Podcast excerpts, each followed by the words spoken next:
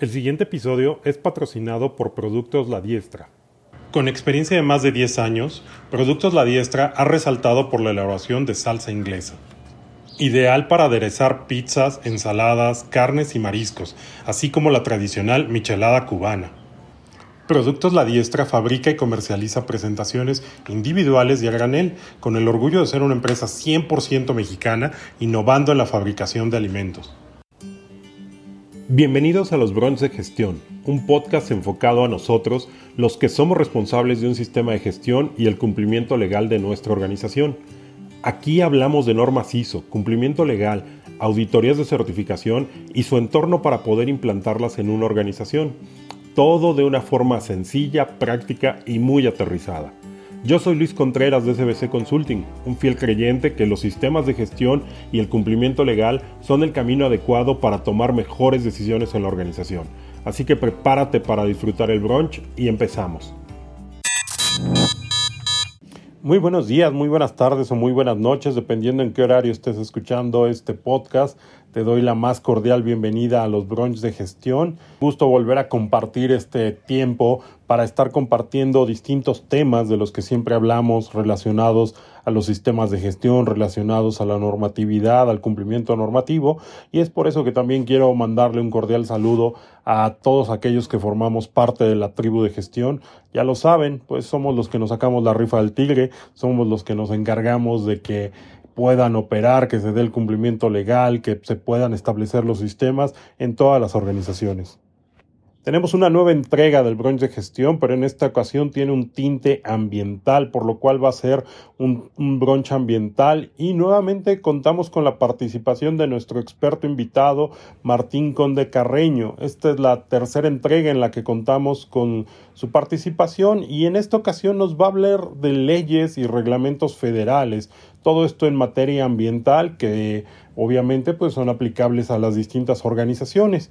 Eh, Martín se va a dar a la tarea de explicarnos de forma general cada una de las principales leyes aplicables y nos da entrada a seis de ellas, tales como la Ley General de Equilibrio Ecológico y Protección al Ambiente, o la Ley General de Prevención y Gestión Integral de los Residuos, o la Ley General de Desarrollo Forestal Sustentable, así como la Ley General de Aguas Nacionales, perdón, ya, ya me equivoqué ahí en esa parte, más bien es la Ley de Aguas Nacionales, la Ley de Procedimiento Administrativo y la Ley Federal de Responsabilidad Ambiental. Seis leyes que nos van a dar entrada para todo ese cumplimiento legal en materia ambiental. Adicional a las leyes, vamos a hablar de aspectos legales aplicables como eh, hablar de la licencia ambiental única, la famosa LAU, la, la, manifestación de impacto ambiental, así como el plan de manejo de residuos. Y sin más por mi parte, le cedo la palabra a Martín. Martín, bienvenido.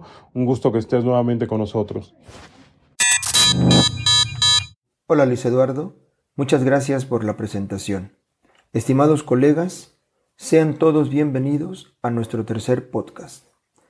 En este tercer podcast hablaremos de manera general de algunas de las leyes y reglamentos federales en materia ambiental, tales como la Ley General de Equilibrio Ecológico y la Protección del Ambiente, la Ley General para la Prevención y Gestión Integral de los Residuos, la Ley General de Desarrollo Forestal Sustentable, la Ley de Aguas Nacionales, la Ley de Procedimiento Administrativo, la Ley Federal de Responsabilidad Ambiental, así como de los aspectos legales ambientales aplicables al ciclo operativo de una organización y al ciclo de vida de un producto o servicio.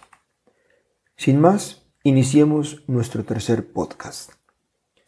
La Ley General del Equilibrio Ecológico y la Protección al Ambiente, mejor conocida como LEGEPA, es el principal ordenamiento jurídico vigente en materia de protección ambiental.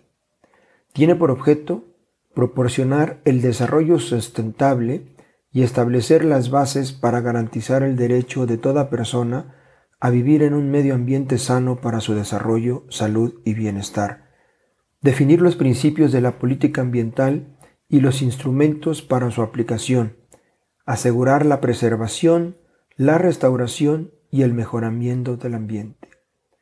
La estructura de esta ley se da en los siguientes títulos.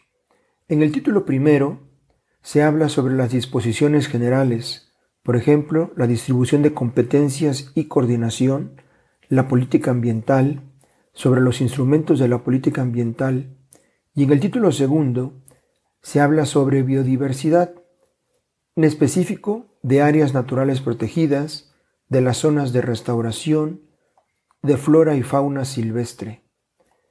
En el título tercero se habla sobre el aprovechamiento sustentable de los elementos naturales. Por ejemplo, sobre el aprovechamiento sustentable del agua y los ecosistemas acuáticos, sobre la preservación y aprovechamiento sustentable del suelo y sus recursos, y acerca de la exploración y explotación de los recursos no renovables en el equilibrio ecológico. En el título cuarto se habla sobre protección al ambiente, en particular sobre la prevención y control de la contaminación de la atmósfera, sobre la prevención y control de la contaminación del agua y de los ecosistemas acuáticos, sobre la prevención y control de la contaminación del suelo, sobre actividades consideradas como altamente riesgosas, así como de materiales y residuos peligrosos, sobre energía nuclear, sobre ruido, vibraciones, energía térmica, luz intrusa, olores y contaminación visual. Por otro lado, en el título quinto se habla sobre la participación social e información ambiental. En el título sexto, sobre las medidas de control y de seguridad y sanciones, por ejemplo, sobre la inspección y vigilancia, medidas de seguridad, sanciones administrativas, sobre el recurso de revisión, así como de los delitos de orden federal y la denuncia popular. Dentro de los reglamentos de la LEGEPA tenemos el que habla sobre ordenamiento ecológico, otro sobre evaluación de impacto ambiental, otro sobre residuos peligrosos, el cual fue derogado con la Ley General para la Prevención y Gestión Integral de los Residuos que comentaremos más adelante. Se habla también en los reglamentos sobre la prevención y control de la contaminación de la atmósfera y en materia de autorregulación y auditorías ambientales, así como de áreas naturales protegidas. Una, ley que comentaremos también es la Ley General para la Prevención y Gestión Integral de los Residuos, también conocida como LGPGIR. Esta ley fue publicada en el Diario Oficial de la Federación el 8 de octubre de 2003 y entró en vigor el 6 de enero de 2004. El día 30 de noviembre de 2006 fue publicado su reglamento que entró en vigor el 30 de diciembre de ese mismo año.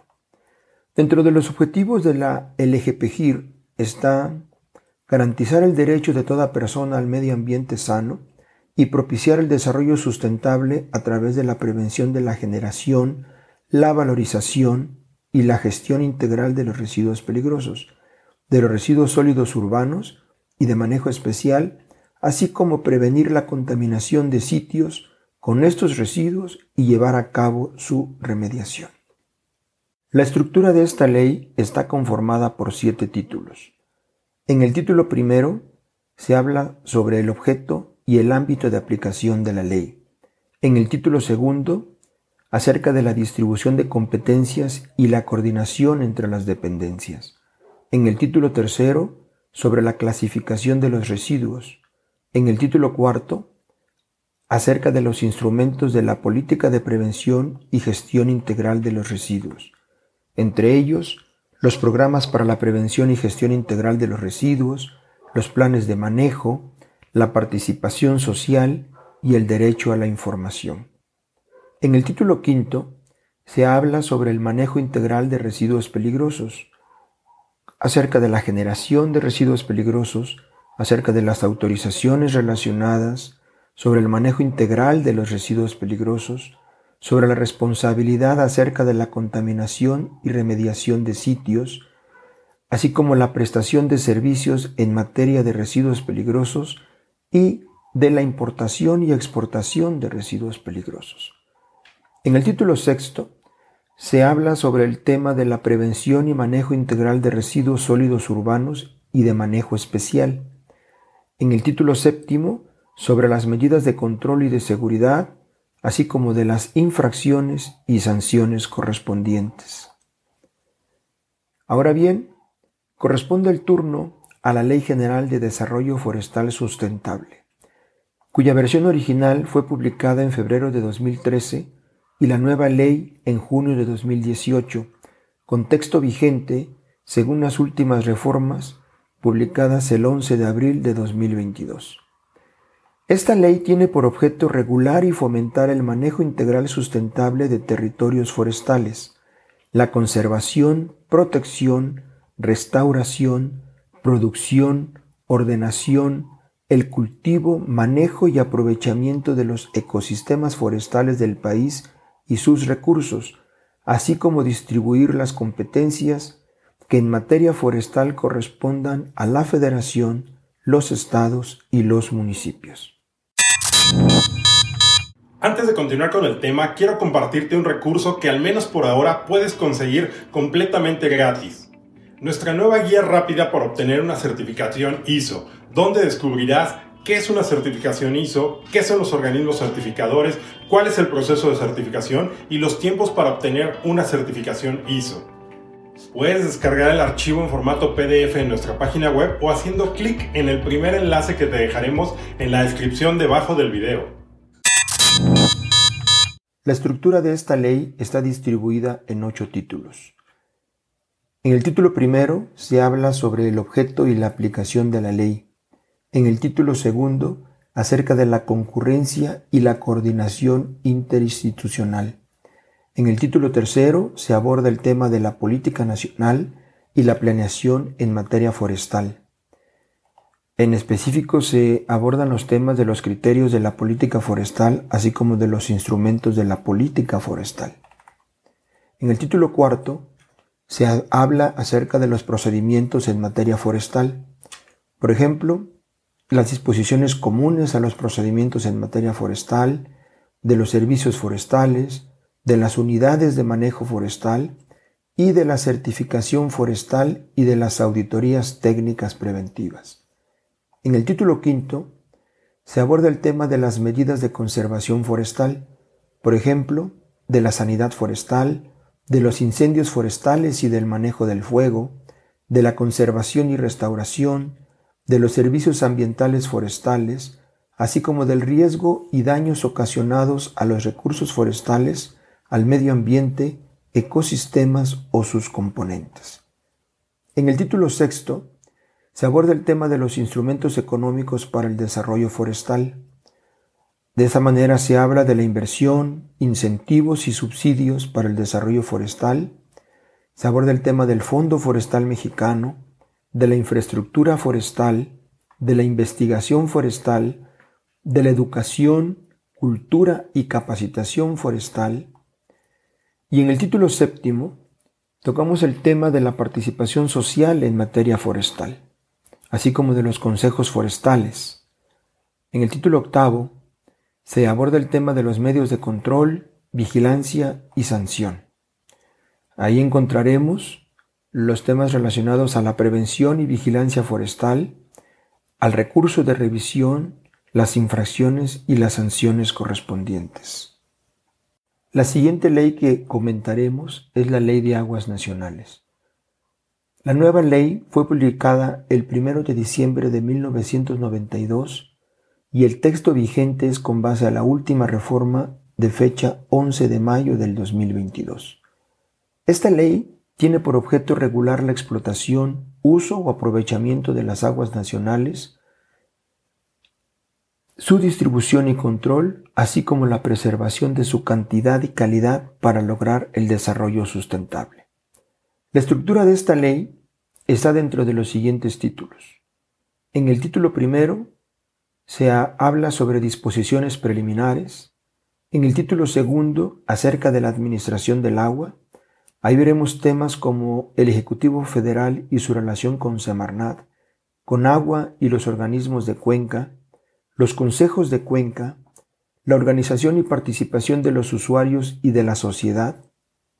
Ahí tocaremos los temas como el Consejo Consultivo del Agua, dentro de ellos está el Servicio Meteorológico Nacional, el Instituto Mexicano de Tecnología del Agua y la Procuraduría Federal de Protección al Ambiente.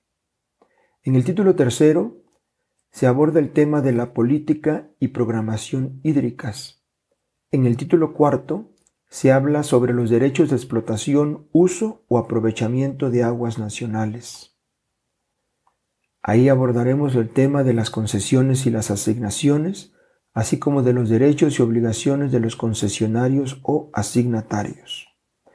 Dentro de ellos está la suspensión, la extinción, la revocación, restricciones y servidumbre de la concesión, así como la asignación de permisos de descarga. También se toca el tema del registro público de derecho de agua y la transmisión de títulos. En el título quinto se toca el tema de las zonas reglamentadas de veda o de reserva. En el título sexto se habla sobre los usos del agua, por ejemplo, público urbano, agrícola, para generación de energía eléctrica, en actividades productivas, y también sobre la cultura del agua para el control de avenidas y protección contra inundaciones. En el título séptimo se habla sobre la prevención y control de la contaminación de las aguas y la responsabilidad por daño ambiental. En el título octavo se habla sobre la inversión en infraestructura hidráulica. Se toca el tema de la participación de la inversión privada y social en obras hidráulicas federales, la recuperación de inversión pública, así como el cobro por explotación, uso o aprovechamiento de aguas nacionales y bienes nacionales. Por último, se toca el tema del sistema financiero del agua.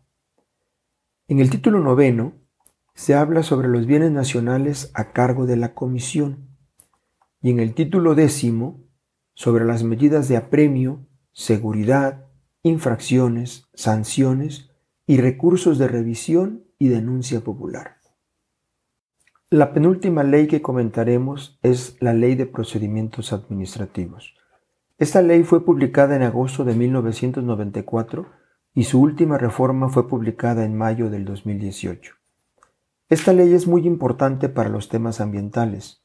Cubre las disposiciones aplicables a los actos, procedimientos y resoluciones de la Administración Pública Federal y a organismos descentralizados respecto a sus actos de autoridad, a los servicios que el Estado preste de manera exclusiva y a los contratos que los particulares solo puedan celebrar con él mismo. Los temas específicos que tienen que ver con los temas ambientales están en el título tercero que habla del procedimiento administrativo, específicamente en el capítulo cuarto acerca de los términos y plazos así como en el capítulo sexto que habla acerca de las notificaciones. La última de las leyes que tocaremos en esta ocasión es la Ley Federal de Responsabilidad Ambiental. Esta ley fue publicada en el Diario Oficial de la Federación el 7 de junio de 2013 y entró en vigor el 7 de julio del mismo año. El texto vigente corresponde a la última reforma publicada en el Diario Oficial de la Federación el 20 de mayo de 2021. Esta ley tiene por objeto regular la responsabilidad que surge de los daños que se causan al medio ambiente.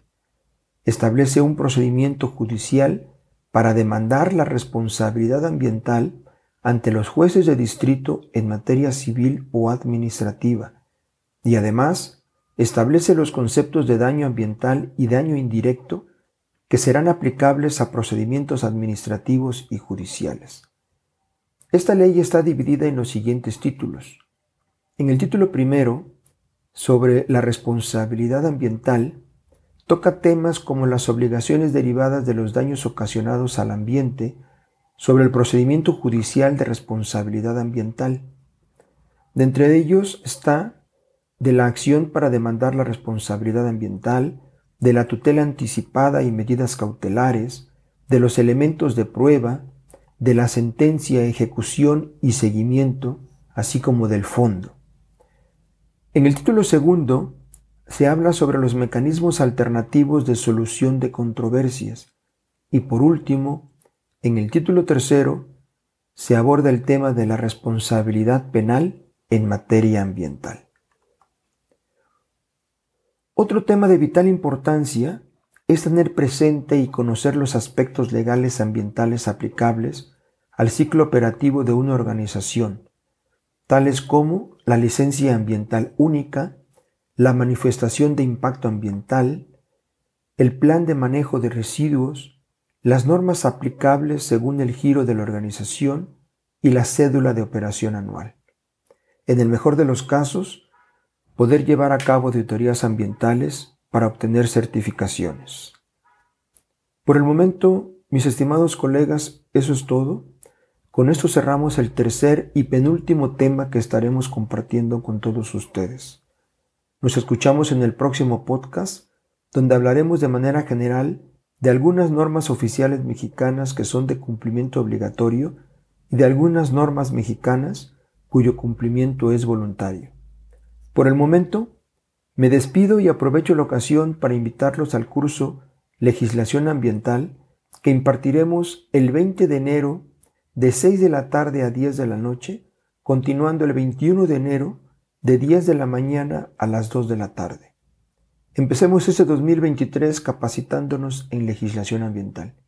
Saludos, Luis Eduardo.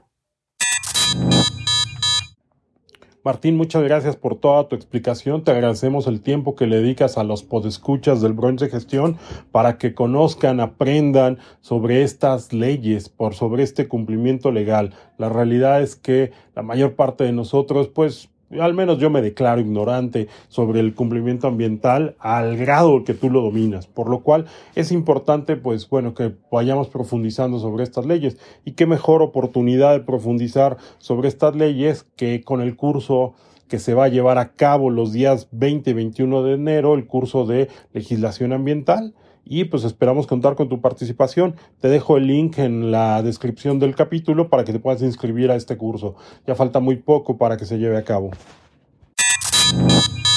Si te gustó el episodio, compártelo en redes, mándaselo a alguien por WhatsApp, compártelo en Instagram, donde tú quieras.